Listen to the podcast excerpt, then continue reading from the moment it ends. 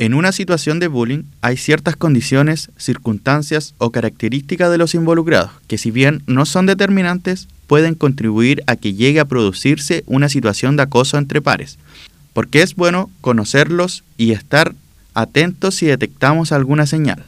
Vamos a revisar los factores que pueden influir en que un niño o niña se convierta en víctima.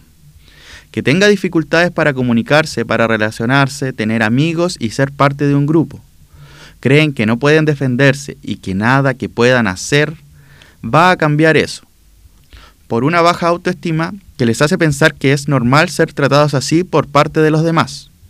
Disimulan o ocultan sus dificultades o problemas y no piden ayuda.